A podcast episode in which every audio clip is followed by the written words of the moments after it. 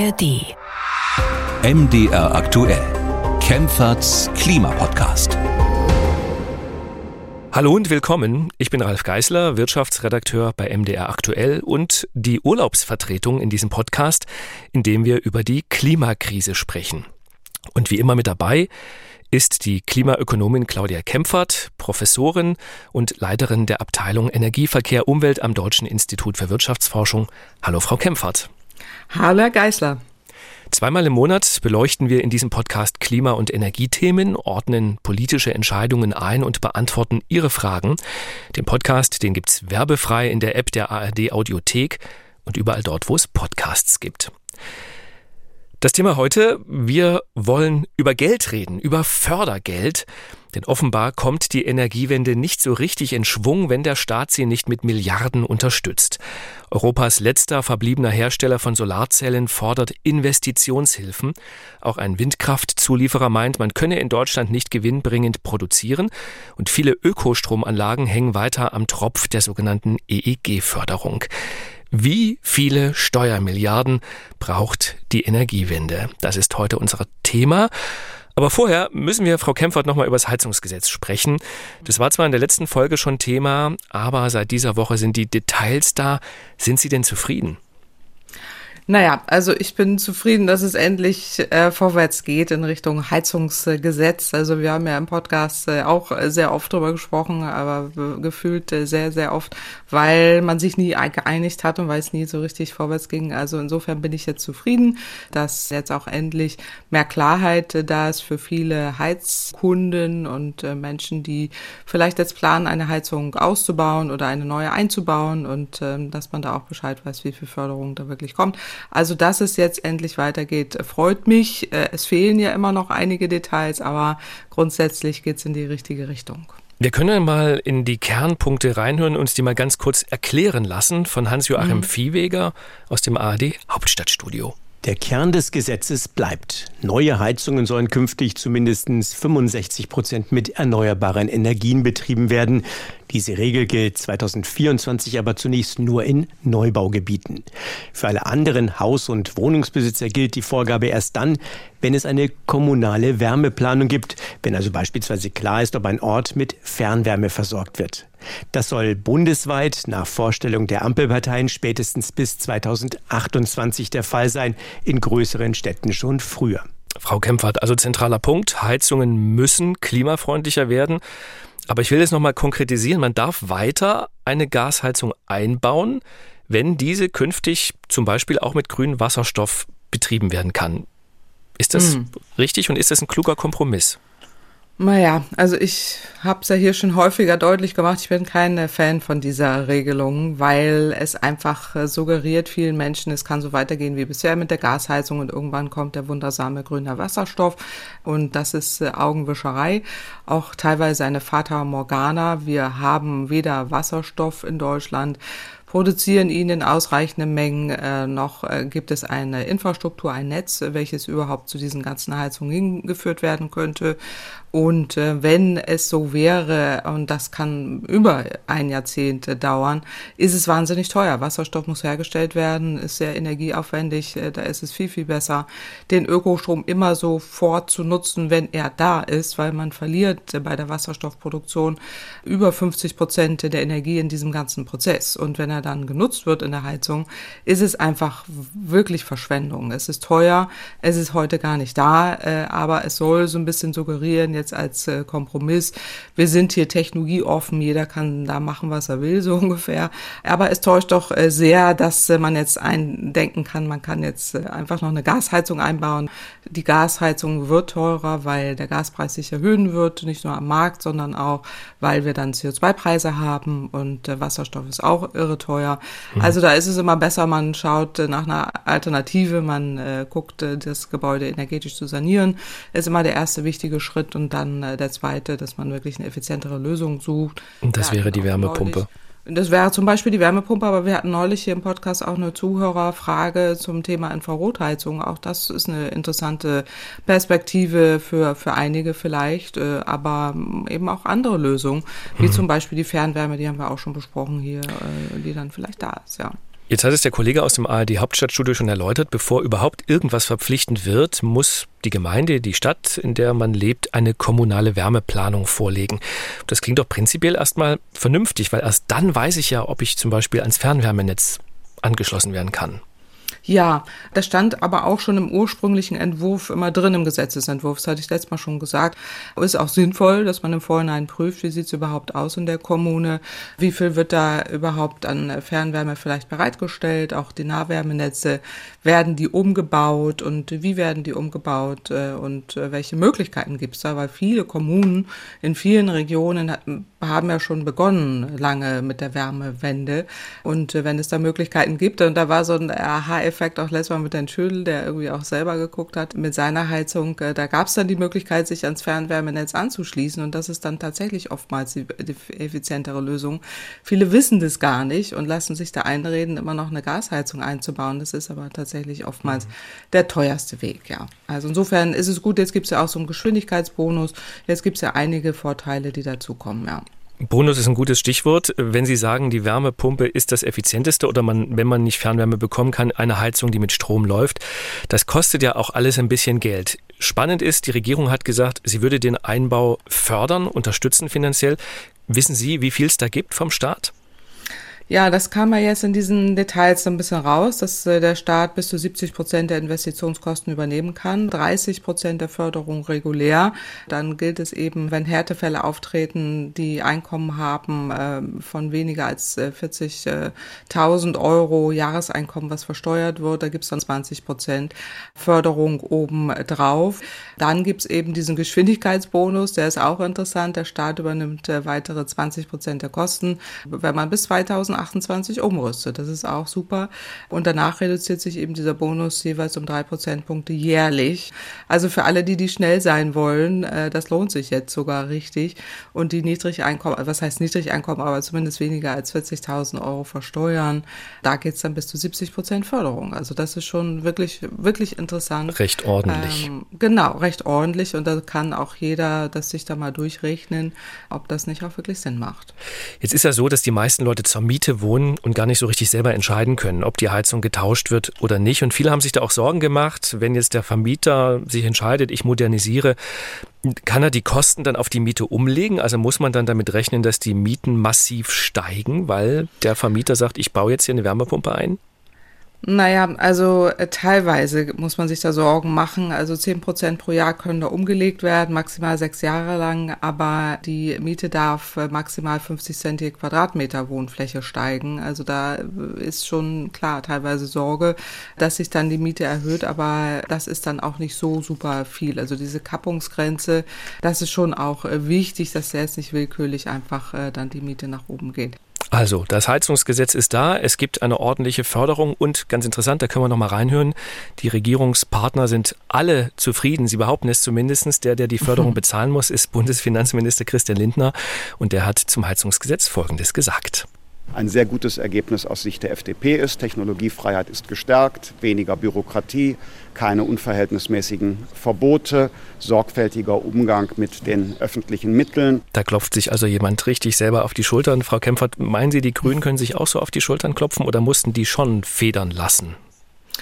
Naja, also erstmal auch mit dieser äh, offensichtlichen Technologieoffenheit oder Freiheit heißt das ja jetzt seit neuestem. Äh, das hatte ich ja eben schon eingeordnet. Also da muss man auch so ein bisschen gucken, ne, dass das auch so eine Art Fata Morgana ist. Also man muss klar immer schauen, inwieweit man da welche Lösungen tatsächlich einbaut äh, und was da am meisten Sinn macht. So war es aber auch schon ursprünglich angelegt. Also, aber es war kommunikativ von Anfang an ein Desaster, dass jetzt da die FDP sich feiern kann für etwas, was eigentlich ursprünglich schon fast so angelegt war.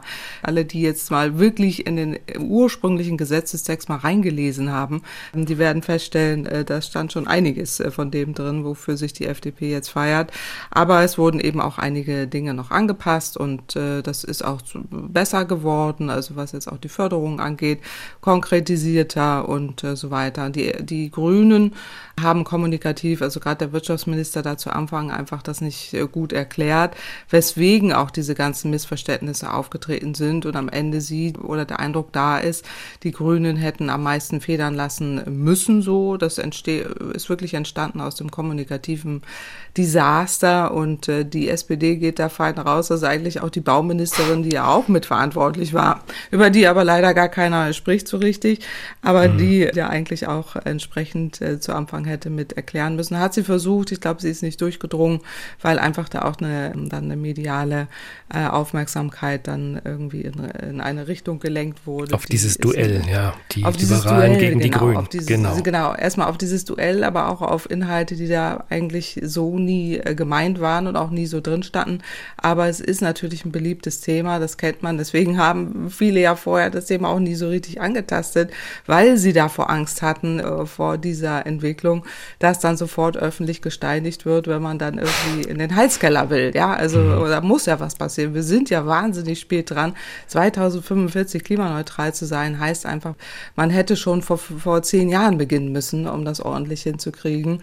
Und das wird einfach verschleppt und jetzt sind diejenigen, die es dann, die nicht mehr anders können und wirklich das alles aufholen müssen, dann äh, die, äh, die Gesteinigten so ein bisschen. Also insofern, ich finde, da haben jetzt alle, denke ich, einen guten Kompromiss und ich würde es jetzt nicht auf diese, auf diese medial gewünschte äh, Duell da äh, ankommen lassen, sondern, sondern alle haben da ihren Beitrag geleistet, ja. Okay, ich streue als äh, Medienvertreter etwas Asche über mein Haupt. Nee, aber, ist, nein, nein, nein, aber ist, das war nicht so gemeint. Es ich ist ja ein Thema, nicht, es betrifft einfach ja. jeden. Ne? Also jeder muss genau, heizen, jeder genau. will da irgendwie mitreden. Ist eigentlich noch krasser als beim Fußball, da will auch jeder mitreden, aber ja, nicht alle kennen sich aus. Aber beim Heizen ist also wirklich so, jeder muss heizen. Und es betrifft am Ende ja auch alle und es geht ums Geld und das ist völlig klar. Genau. Das war jetzt ja nicht als Medienschelte gemeint, aber also bis bisschen hätte ich mich sehr gefreut zu Anfang, wenn wirklich auch manche Medienvertreter unseren Podcast gehört hätten. Mehr erklärt wo wurden, Anfang an, äh, wo mehr Erklärung drin war, was da wirklich zu Anfang mal drin stand.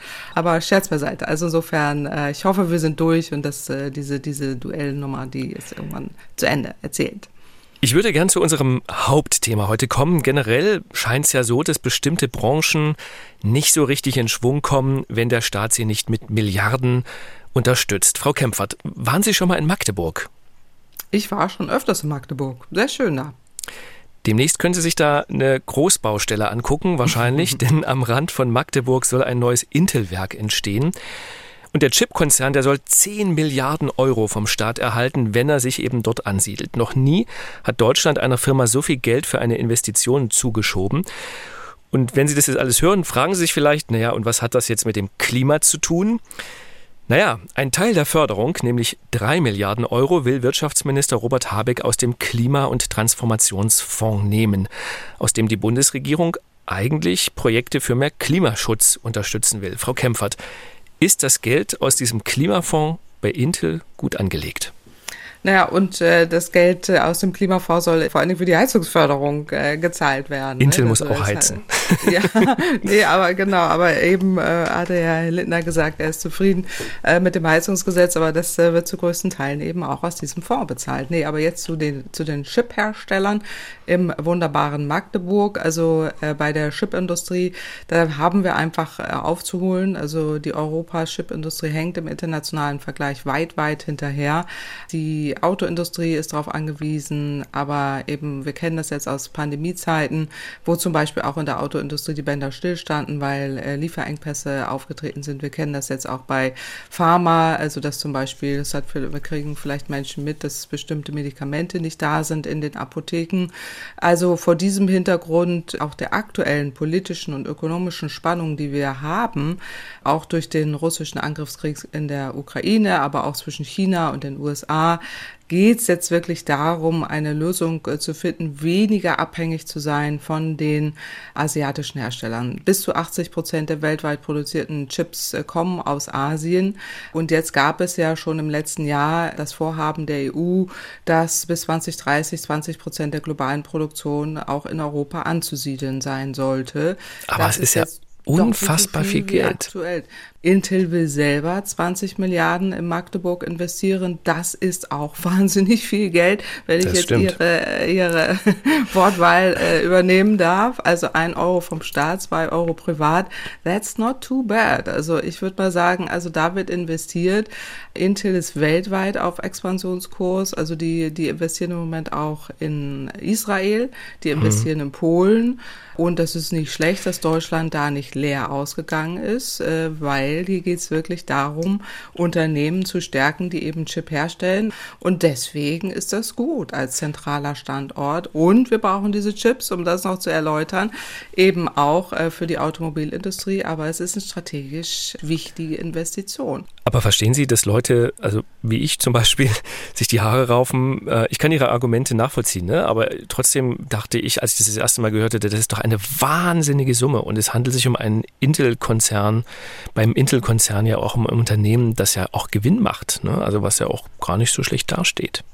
Klar, aber die könnten ihr Geld eben auch problemlos auch in andere Länder investieren und äh, wir sind dann weniger abhängig, hier geht es ja um geostrategisch äh, wichtige Investitionen, eben weniger abhängig zu sein von Asien. Und äh, deswegen ist das eine strategisch wichtige Investition. Wir sehen eben, dass es sehr, sehr wichtig ist, dass wir hier auch entsprechend die Möglichkeit haben, äh, weniger äh, eben auf diesen, auf diesen Markt äh, diese Chips jetzt aus Asien zu, zu importieren. Mhm. Ähm, und deswegen deswegen, genau wie bei Solarmodulen und so weiter eben auch, äh, handelt es sich hier um eine strategisch wichtige Entscheidung. Und wenn Intel selber eben auch 20 Milliarden investiert, entstehen dort auch Arbeitsplätze, zukunftsfähige Arbeitsplätze. Also es ist sehr, wichtig, dass wir auch in Deutschland die Produkte äh, produzieren, um weniger abhängig zu sein. Was passiert denn, wenn das nicht getan werden würde? Dann würde Asien 90 äh, Prozent der Chips herstellen. Was passiert, wenn wir in geopolitische Streitigkeiten kommen mit China? was passiert dann und die, die Lieferketten ausfallen, dann haben wir keine Chipproduktion, so gut wie gar keine Chipproduktion in Europa. Und dagegen geht Amerika jetzt ja auch vor mit seinem Investitionsakt, äh, dass da eben investiert wird. Ich halte es für sinnvoll, dass man das tut. Bei Chips genauso wie bei Solarenergie auch, dass wir die Lieferketten eben, äh, diese, diese Lieferkettenproblematik äh, nicht mehr haben in der Zukunft. Ich, ich komme gleich genau. noch auf diese Förderung in den USA. Ich würde gerne, weil Sie die Solarbranche schon ein paar Mal ansprachen, äh, das mal direkt aufs äh, Schild heben es weckt ja meistens Begehrlichkeiten, ne? wenn der Staat Geld verteilt und zwar natürlich bei allen anderen. Wir haben ähm, den Chef des Solarunternehmens Meyer Burger, Gunther Erfurt hier in Mitteldeutschland. Hier stehen die letzten Solarzellfabriken und der hat nun einen Brief geschrieben an Finanzminister Christian Lindner und der Tenor dieses Briefes war, auch er braucht eine Förderung für den Ausbau der Solarproduktion, denn wenn er die nicht bekomme, dann würde er eben in den USA investieren. Und wir können uns das auch noch mal kurz anhören. Ähm, bei MDR aktuell hat er nämlich noch mal betont, dass es eben, das ist ja auch das Argument bei der Chipindustrie, dass es eben viele Länder gäbe, die auch die Solarindustrie finanziell unterstützen. China ist dort Vorreiter. Dort wurden schon vor 15 Jahren industriepolitische Rahmenbedingungen geschaffen bis zum heutigen Tag, die es den dortigen Unternehmen erlauben, sehr, sehr gut zu wachsen, profitabel zu sein, entsprechende Finanzierungen zu erhalten. Und wir sehen jetzt, dass andere Regionen in der Welt es dem chinesischen Beispiel gleich tun, auch industriepolitisch diese neue Energiewirtschaft aufbauen wollen. Und der einzige Kontinent, der natürlich eigentlich viel Einfluss und viel Kraft hat, nämlich Europa, verharrt noch in einer Situation, wo man bislang eben nichts getan hat. Also Herr Erfurt beklagt hier ganz klar, es gibt äh, in Europa bislang keine Förderung für Investitionen in Solarfabriken. Sie haben es, Frau Kempfert, schon angedeutet. Sie wären da grundsätzlich auch dafür. Ja, ich bin absolut dafür und die äh, Argumente sind identisch wie bei der Chipproduktion. Drei Viertel aller Solarmodule stammen aktuell aus China. Drei Viertel. Um jetzt keine neuen Abhängigkeiten weiter zu riskieren, will ja auch hier jetzt Europa bis 2030 eine heimische Industrie etablieren. Ich halte das für richtig, dass ja auch der Green Deal da dagegen halten will, ne? auch mit konzertierter politischer und auch finanzieller Unterstützung. Und die USA locken da jetzt äh, mit immensen Subventionen über den Atlantik Jetzt muss man aber ein bisschen zurückgucken. Da würde ich jetzt gerne zwei Sätze auch nochmal erläutern. Also bei der Produktion jetzt auch von Solarzellen, auch Solarmodulen, haben die Asiaten wirklich mittlerweile einen riesigen Skalierungsvorteil, den wir damals hier haben äh, fliegen lassen. Skalierung bedeutet, dass ein Unternehmen umso günstiger produzieren kann, je mehr es auch herstellt. Das heißt, eine große Fabrik produziert in aller Regel günstiger als eine kleine. Und äh, derzeit beläuft sich die jährliche Produktionskapazität gerade in der europäischen Solarindustrie auf gut so acht Gigawatt, meine ich aktuell. Und es gibt auch äh, da Schätzungen, dass äh, der europäische Anteil an der weltweiten Produktion derzeit bei ein Prozent liegt und der chinesische auf bei 75 Prozent. Und deswegen hat ja Europa da auch im Rahmen des Green Deals dagegen gehalten. Die wollen eben, dass 30 Gigawatt Leistung erreicht werden soll. Zum Vergleich, der größte chinesische Hersteller Jinko produziert derzeit 45 Gigawatt im Jahr. Also Ende des Jahres soll die Produktionskapazität bei 90 Gigawatt liegen.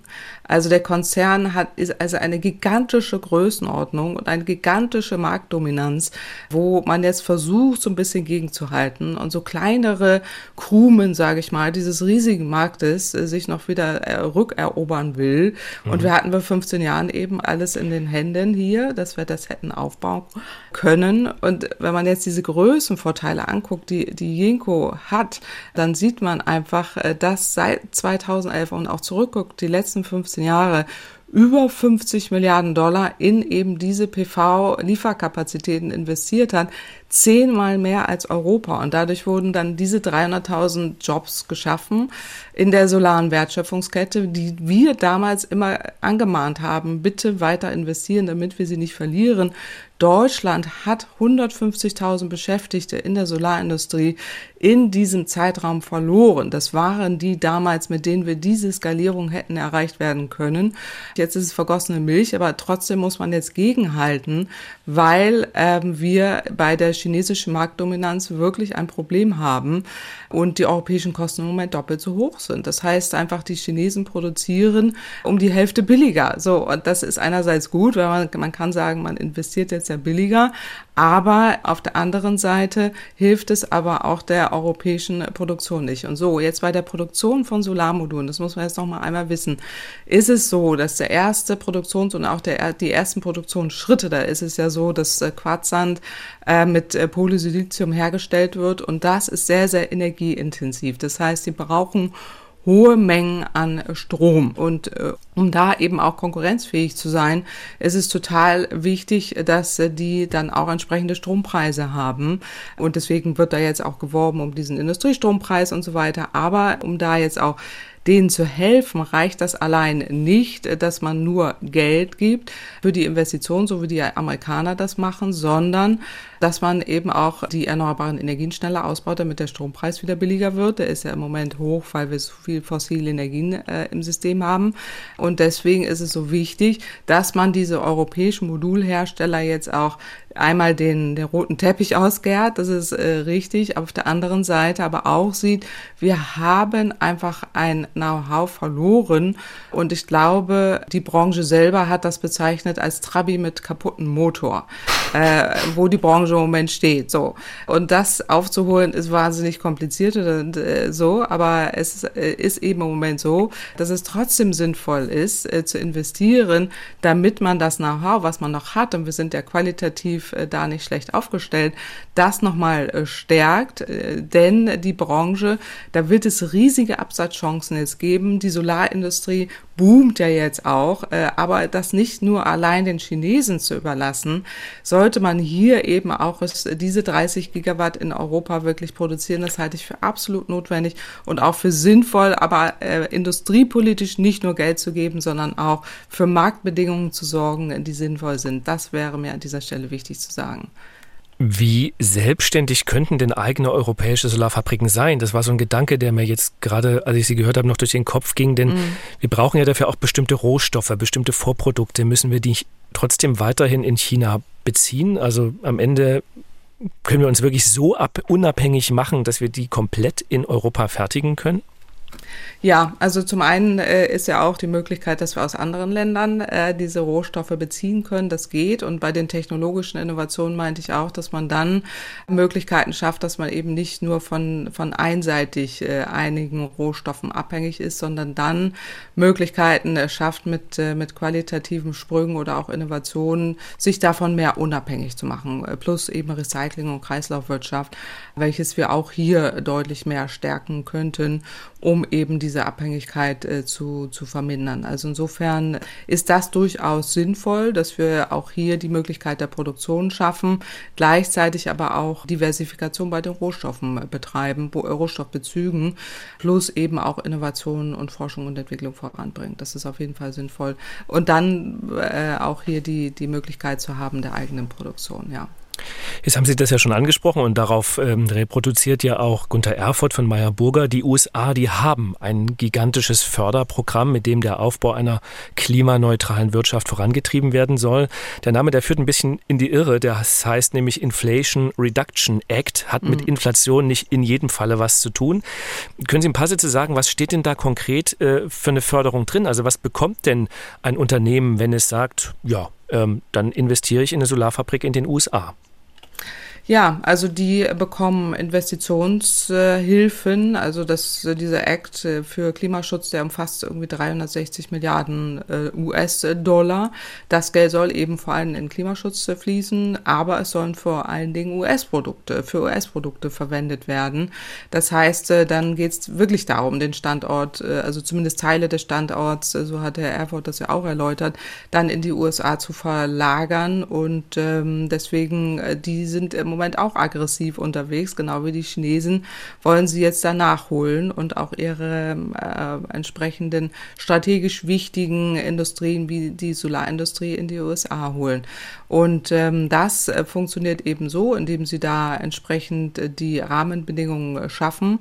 Also das sind entweder Zuschüsse, Steuergutschriften oder direkte Darlehen. Äh, und äh, das ist ein sehr umfangreiches Investitionspaket äh, für in den USA für den Klimaschutz.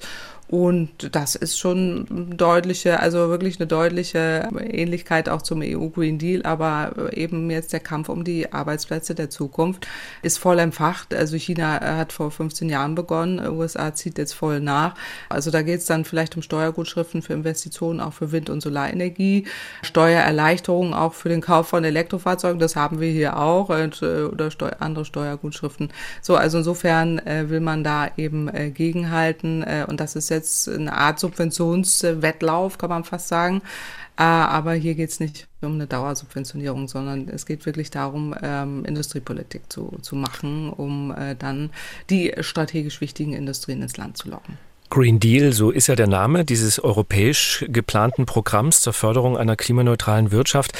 Jetzt hat ja der Herr Erfurt geklagt, es gäbe da noch nichts äh, anders als in den USA. Warum dauert das denn so lange? Sie haben ja dieses Wort, das kennt mhm. ja jeder, ne? Green Deal haben alle irgendwie schon mal gehört.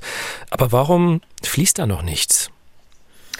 Ja, Europa ist eben nie so, äh, so schnell äh, wie jetzt äh, in den USA. Und das ist genau, darum geht's auch, glaube ich, dass man hier Bürokratie abbaut, dass man schneller wird, Genehmigungsverfahren einfach schneller äh, voranbringt, weil es gibt diesen Souveränitätsfonds, es gibt eben auch diesen äh, Repower Europe Fonds, so heißt er, glaube ich, wo auch äh, kurzfristig Kreditmöglichkeiten zur Verfügung gestellt werden und eben diesen Green Deal Industrial Plan der EU, wo eben auch 250 Milliarden Euro ähm, da jetzt aktuell äh, für die Investitionen getätigt werden sollen.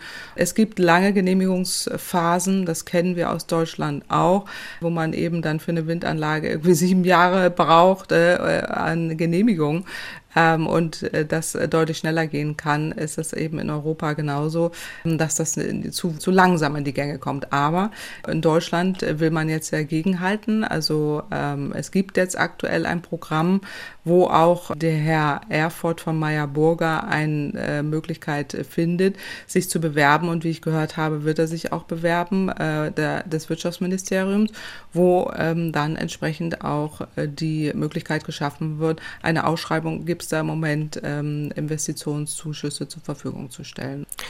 Es gibt es in China diese Unterstützung. Die USA haben das große Programm, die Europäer legen ein Förderprogramm auf. Und da geht mir die Frage durch den Kopf, befinden wir uns da nicht in einem Subventionswettlauf und sind mhm. am Ende die Staaten da nicht die Unterlegenen, weil natürlich die Unternehmen sagen können, ich gehe immer nur noch zu dem, der mir das meiste Geld obendrauf legt. Das ist mhm. doch auch ein Risiko. Ja, also äh, im Moment ist es, äh, ist es so, dass man eben Industriepolitik damit betreibt, um die strategisch wichtigen Branchen ins Land zu holen. Und äh, da geht es wirklich darum, äh, die Fehler der Vergangenheit aufzuholen. Äh, China hat, wie gesagt, vor 15 Jahren begonnen. Ich selber verweise auch in meinem aktuellen Buch und auch mit allem, was ich immer wieder sage, darauf, dass wir davor gewarnt haben, dass das so passiert, dass China diese Dominanz, Marktdominanz aufbaut. Und jetzt aktuell geht es darum, eine Antwort zu finden auf diese Marktdominanz. Und deswegen hält man dagegen eben mit äh, direkten Subventionen. Ich weiß, viele Ökonomen sehen das ja auch sehr kritisch, was Intel äh, angeht oder die Subventionen auch für den Chip-Produktion, jetzt Solarenergie und so weiter, wo man jetzt äh, gegenhalten äh, muss. Aber wir sind in anderen Zeiten als im freien Markt oder freien Wettbewerb, äh, wo wir diese geopolitischen Streitigkeiten früher nicht hatten. Und äh, das ist jetzt aktuell anders. Und jetzt aktuell geht es darum, dass man Investitionshilfen gibt, um diese strategische Marktdominanz etwas zu brechen, um auch äh, sich zu wappnen für Zeiten, wo es vielleicht ähm, dann wieder zu Lieferausfällen kommt. Wir haben das in der Pandemie gelernt, gerade was China angeht, wo Lieferkettenproblematiken auftreten. Die kosten wahnsinnig viel Geld, die sind volkswirtschaftlich enorm teuer. Bei der Autoindustrie haben wir das schmerzhaft erlebt und davor will man sich jetzt wappnen, zumindest äh, teilweise indem man da jetzt investiert eben in strategisch wichtige Bereiche. Hier geht es nicht um Dauersubventionierung. Ich verstehe Ihren Punkt, dass man dann sagt, ja, die Unternehmen kommen da immer und wollen dann wieder Geld, sondern hier geht es jetzt darum, strategisch wichtige Industrien kurzfristig aufzubauen, zu unterstützen, sie anzulocken um dann ähnlich wie bei Intel auch selber dann Investitionen, die investieren ja auch wieder selber dann in den Standort äh, und dadurch entstehen dann wieder Arbeitsplätze. Ich wiederhole es nochmal, 150.000 haben wir in der Solarindustrie in den letzten zehn Jahren verloren. Teile davon wiederzubekommen. Äh, darum geht es jetzt aktuell und nicht um eine Dauersubventionierung. Es sind ja durchaus einige Ökonomen, die Sorge haben ne, vor so einem Subventionswettlauf zwischen den Staaten, dass die Staaten gegeneinander ausgespielt werden und Intel zum Beispiel eben sagt, ich gehe nur noch dahin, wo ich richtig viel Förderung bekomme. Ihr ähm, Ökonomkollege Reint Kropp vom Leibniz-Institut für Wirtschaftsforschung Halle der spricht sich ja ganz generell gegen jede Art von Unternehmensförderung aus. Wir können ja mal ganz kurz reinhören. Ich sehe eigentlich in fast allen Fällen einen effizienteren Weg, das gleiche Ziel zu erreichen, als über eine Subvention. Auf der anderen Seite gibt es nichts Schöneres für einen Politiker, da zu sitzen und zu sagen, ich habe hier einen Topf Geld und wenn du dich so benimmst, wie ich das gern hätte, dann kriegst du ein bisschen Geld aus meinem großen Topf. Diese Allmachtsfantasie des Staates ist bei den Bürokraten also gerade in Deutschland, aber ich glaube international, wahnsinnig, also es ist viel schöner, das so zu machen. Und ich glaube, deswegen sind Subventionen doch so attraktiv, weil es eben darum geht, ich habe ein Topfgeld und ich kann entscheiden, wer kriegt es und wer nicht. Und damit tue ich als Staat etwas und kann hinterher verkünden, wir haben 10 Milliarden ausgegeben, um Solaranlagen zu fördern. Also da schwingt eine Menge Polemik mit. Äh, Reint Kopp, das muss man der Fairness halber aber eben dazu sagen, macht auch einen recht konkreten Vorschlag. Er sagt nämlich, man müsse einfach nur den Ausstoß von CO2 richtig teuer machen, also die CO2-Abgabe europaweit noch mehr erhöhen. Und dann würden sich einfach ökologische Alternativen von ganz alleine durchsetzen. Dann bräuchte es auch keine Förderung mehr, weil die eben einfach günstiger sind. Und wenn man diese Alternativen im Zweifelsfall aus den USA kauft oder eben aus China, dann sei das eben auch in Ordnung. Liegt er da so falsch? Also es ist total verständlich, das ist auch ein ganz typisches Ökonom-Argument an der Stelle. Ich würde da aber widersprechen und zwar aus zwei Gründen. Wir haben einmal eine Sondersituation im Energiemarkt, wo wir eben nicht diesen freien Markt haben, wo, wo wir geopolitische Streitigkeiten haben, wo wir Marktverzerrungen haben, äh, die wirklich hoch sind in China mit den hohen Subventionen seit über 15 Jahren in strategisch wichtige Bereiche, jetzt die USA auch. Wir haben geopolitische politische Risiken, wir haben Dumping und das wird hier massiv unterschätzt und deswegen also verstehe ich das Argument, dass man nicht immer subventionieren kann und auch keine Dauersubvention hat äh, oder die Politiker das äh, lieben oder so, das ist äh, schon richtig, aber an dieser Stelle trifft es aus meiner Sicht nicht. Der zweite, das zweite Argument ist, dass der CO2-Preis, ich finde den auch toll, in der Theorie ist der super, in der Praxis enorm schwierig umzusetzen. Wir sehen doch aktuell an den Diskussionen, wie schwierig es ist, überhaupt nur höhere CO2-Preise umzusetzen. Wir haben ja aktuell einen CO2-Preis gerade beim Heizen von 30 Euro. Der soll jetzt auf 65 Euro ansteigen. Und ungefähr macht das äh, im Moment so einen halben Cent äh, pro Kilowattstunde beim Gaspreis aus. Und dieser Anteil wird dann auf einen Cent ansteigen. Und wenn man jetzt das macht, was äh, Herr äh, vorschlägt, dann müssten wir, um diese Lenkungswirkung auch im Heizungsbereich zu haben, mindestens 200 oder sogar 300 Euro pro Tonne CO2 haben, um diese Lenkungswirkung wirklich ähm, zu erzielen.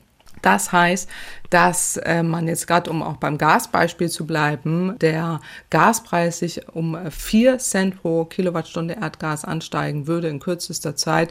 Also eine Vervierfachung des aktuellen Preises. Also wir haben doch auch in der, in der Gaskrise jetzt gesehen, dass sofort Gaspreisdeckel um die Ecke kommen. Das dass wir sofort Diskussionen, hm. das kann dann keiner mehr bezahlen. Wir, wir sind eingestiegen mit dem Heizhammer, äh, der uns das alles schon äh, argumentativ zerschlagen hat. Im wahrsten Sinne des Wortes, wo wir eigentlich hinwollen. Wie wollen wir denn dann CO2-Preise, die hier notwendig äh, sind, äh, argumentativ durchsetzen? Der Tankrabatt wird sofort äh, kommen, wenn wir eine Vervierfachung des Benzinpreises haben, der dann so entstehen würde. Also argumentativ ist er da völlig, verstehe ich das ähm, und auch richtig, aber wenn man das durchrechnet, und das machen die Kollegen auch vom MCC, die haben da auch eine Studie erstellt, jetzt bei diesen höheren CO2-Preisen, gerade beim Gasheizungsthema würde das bedeuten Mehrkosten von 15.000 Euro pro Familie. Und das dann äh, durchzuhalten als Politiker halte ich für genauso unwahrscheinlich, wie, äh, wie Herr Grob da ja schön polemisch äh, da von seinem äh, Topf äh, von, von Geld da besprochen hat. Also das ist äh, wirklich nicht durchzuhalten. Und aus diesen beiden Gründen halte ich es tatsächlich aktuell für nicht den, den richtigen Weg, ja, den er da vorschlägt. Frau Kempfert, wir haben über die Förderung für die Chipindustrie gesprochen, über die Solarbranche. Die Windindustrie ging mir noch durch den Kopf und die Frage, ob die womöglich jetzt demnächst auch sagt, wir brauchen auch Subventionen. Ich habe nämlich vergangene Woche mit dem Betriebsrat von Eickhoff Wind Power gesprochen. Das ist ein mhm. Unternehmen, das stellt in Sachsen Getriebe für Windräder her und soll schließen. Und der Hersteller, der argumentiert, die Produktion in Deutschland, die lohne sich einfach nicht. Und ich habe als Laie ungläubig den Kopf geschüttelt. Wir wollen tausende Windräder errichten, aber der Hersteller für Getriebe macht zu, wie erklärt mhm. sich das? Also ist es tatsächlich so, dass sich das nicht lohnt oder sind es einfach individuelle Probleme in dem Unternehmen? Also in diesem konkreten Fall sind es tatsächlich individuelle Probleme in diesem konkreten Unternehmen. Wir haben ja natürlich auch eine äh, Konkurrenz aus China, die sehr stark ist, äh, auch subventionierten äh, Wettbewerb, der dann auch problematisch ist. Ähm, die Chinesen fahren eine ganz aggressive Politik, äh, auch bei der Windindustrie. Aber in äh, Klipphausen hat man hier tatsächlich einen Sonderfall. Ähm, da gab es einen Investitionsstau. Es gibt auch wirklich zu hohe Abhängigkeiten von einzelnen Herstellern. Und dann äh, ist es eben so, dass Wettbewerber höhere äh, Leistungen herstellen können. Also deutlich mehr Leistungen auch pro äh, Getriebe herstellen können. Äh, hier ist es eben so, dass maximal 5,7 Megawatt hergestellt werden können. Chinesische Hersteller, da gibt es äh, Konkurrenten, 12 Megawatt äh, herstellen können. Das heißt, da gibt es eine ganz andere Konkurrenz.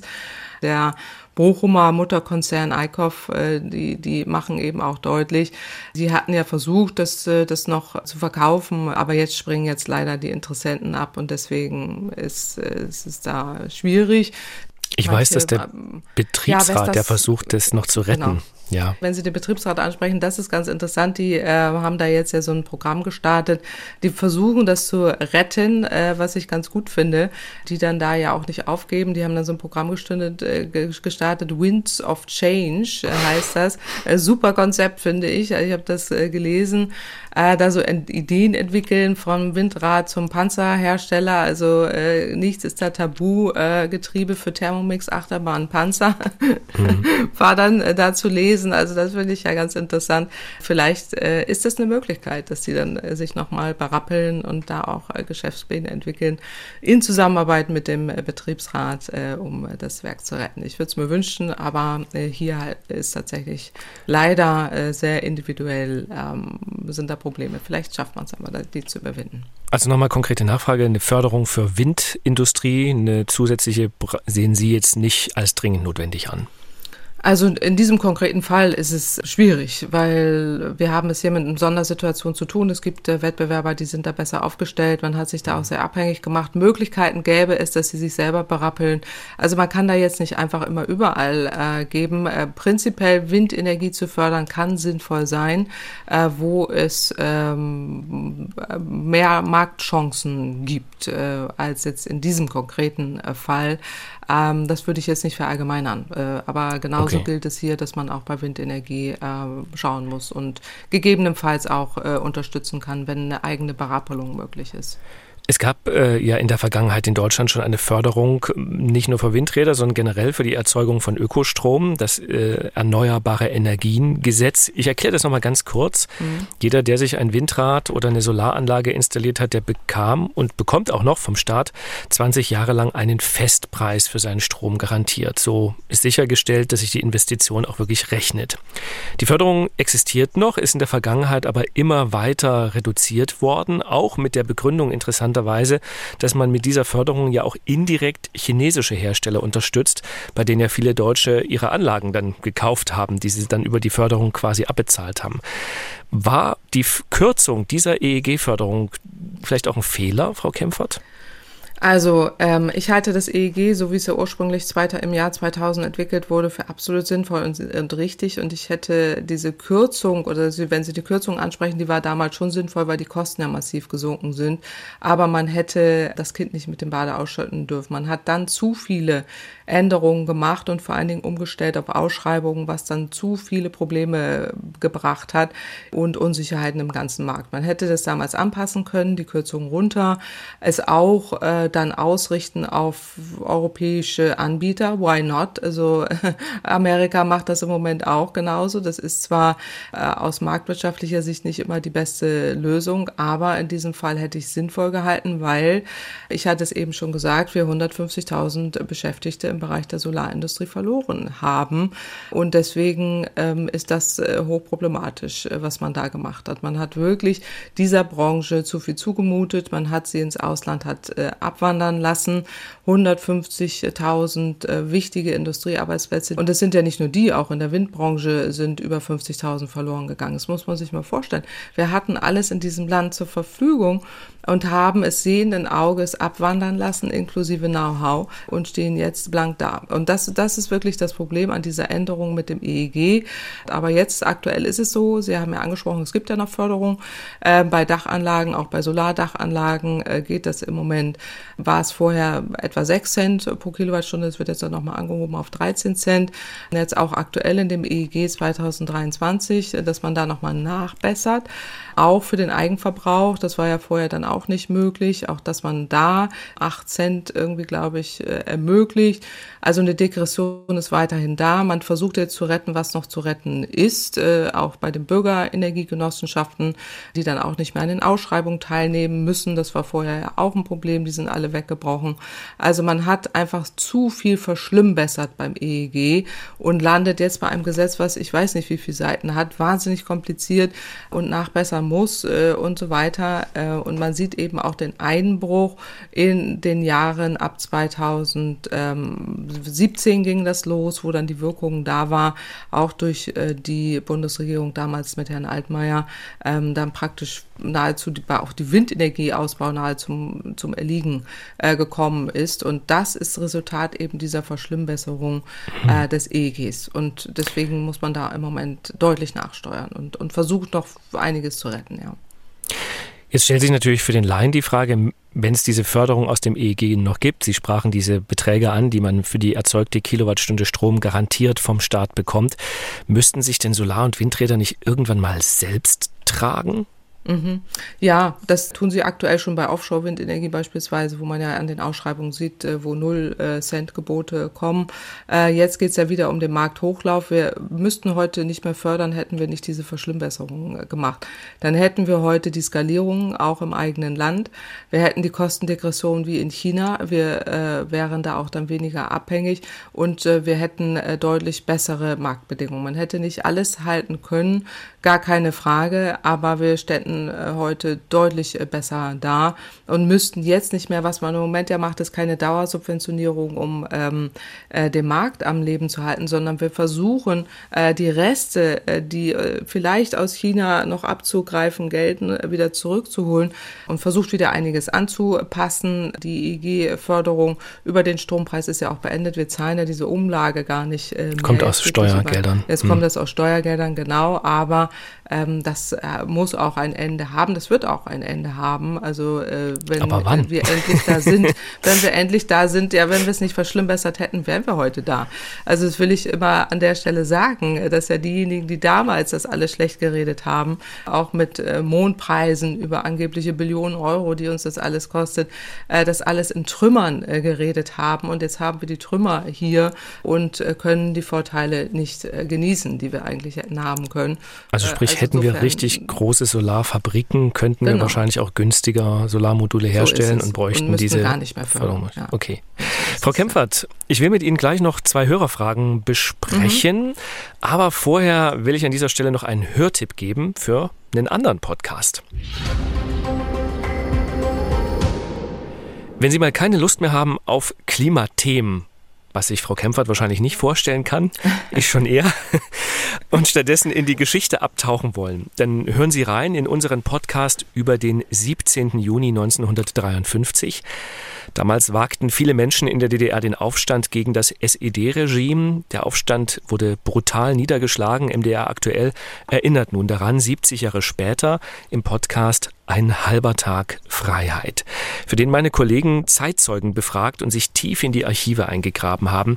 Es ist ganz wirklich und ganz ehrlich ein richtig tolles Projekt geworden. Ich mhm. habe die Folgen gehört. Es kommen Zeitzeugen zu Wort, die erstmals über ihre Erfahrungen berichten.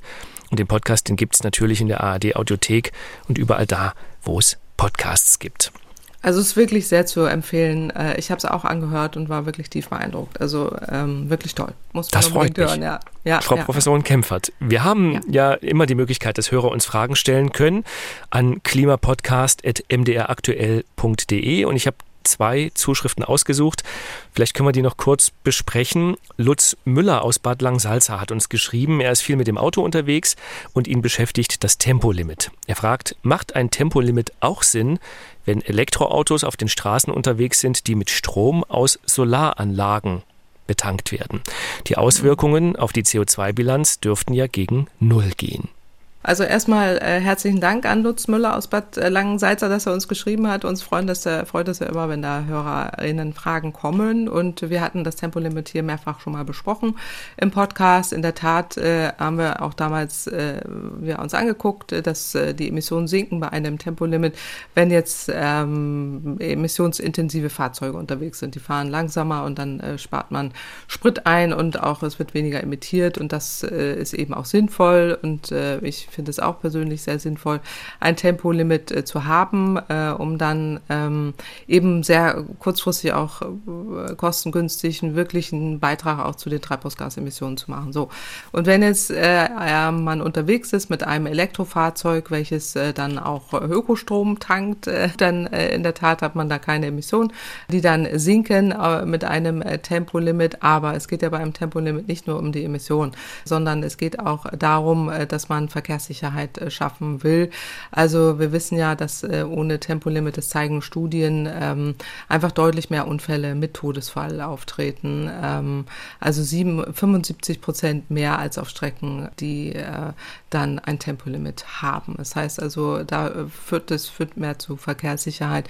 Aber das Klimaschutzargument ist jetzt beim, äh, beim Elektrofahrzeug nicht das Ausschlaggebende, sondern eher die Vermeidung von Unfalltoten und äh, die Herstellung von Verkehrssicherheit, ganz abgesehen davon, dass man wirklich entspannter Auto fährt. Aber ich verstehe das beim Elektrofahrzeug kann man ja schnell, dann ganz schnell äh, beschleunigen und äh, will das dann auf der Autobahn äh, machen. Aber ich halte es nach wie vor für sinnvoll, ein Tempolimit zu haben, auch wenn man mit dem Elektrofahrzeug unterwegs ist. Ist auch akkuschonender, kann ich an dieser Stelle Ist akkuschonender, genau. Achso, fahren Sie, fahren Sie selber ein Elektrofahrzeug? Ich, ich, habe, ich habe gar kein Auto, Frau Kemper. Ja, ich, ich auch nicht, aber ich bin schon mal Probe gefahren, genau. Ja, ich, hab, ich mache so Carsharing und da kann man natürlich mhm. auch Elektroautos auch sein, aber ich bin nicht so der Schnellfahrer, ehrlich gesagt.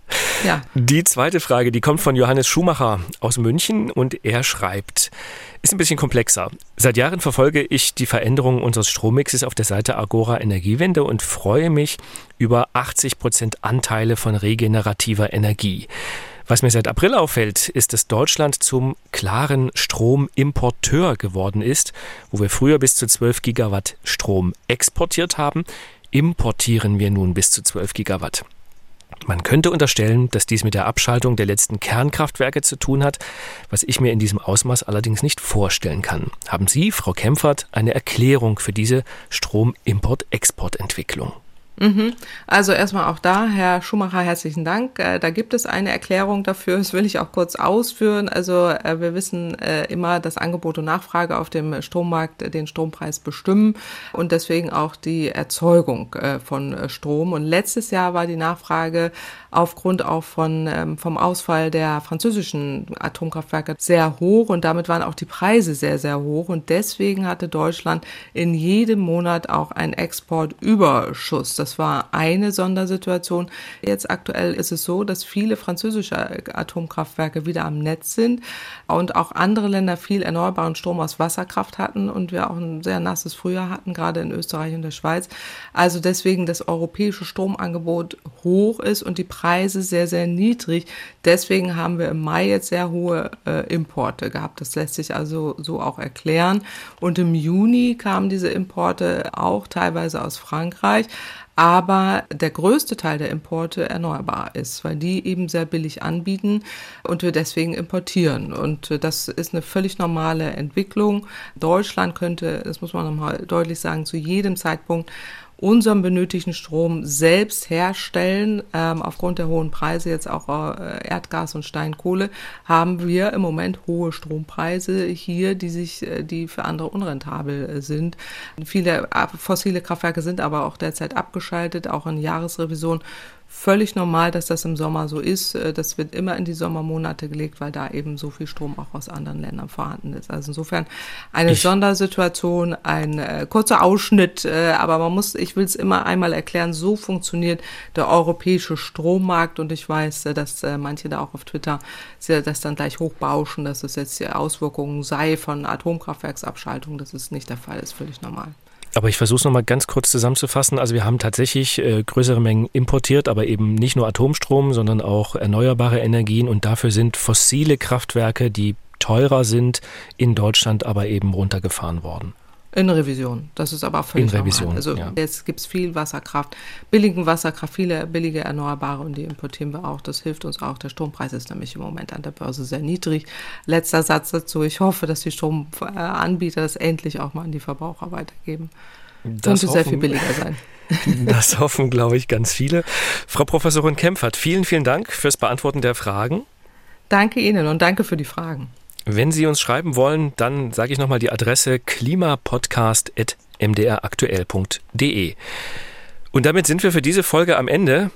Ich sage danke fürs Zuhören und vor allem vielen Dank an Frau Kempfert fürs und Beantworten danke. meiner Fragen. Ja, und danke Ihnen, Herr Geisler, fürs Einspringen. Das war ja die Urlaubsvertretung. Ich glaube, ich hoffe, Herr Schöller hat einen schönen Urlaub und hört uns auch und sagen dann herzliche Grüße an dieser Stelle auch an ihn. Er kommt bestimmt ganz erholt wieder. Und dann mache ich Urlaub. Vielen Dank, Frau Kempfert. Ich wünsche eine gute Woche und bis zum nächsten Mal. Danke, Ihnen auch. Schöne Woche. Danke. Alles Gute. Tschüss. Tschüss. MDR aktuell. Kempferts Klimapodcast.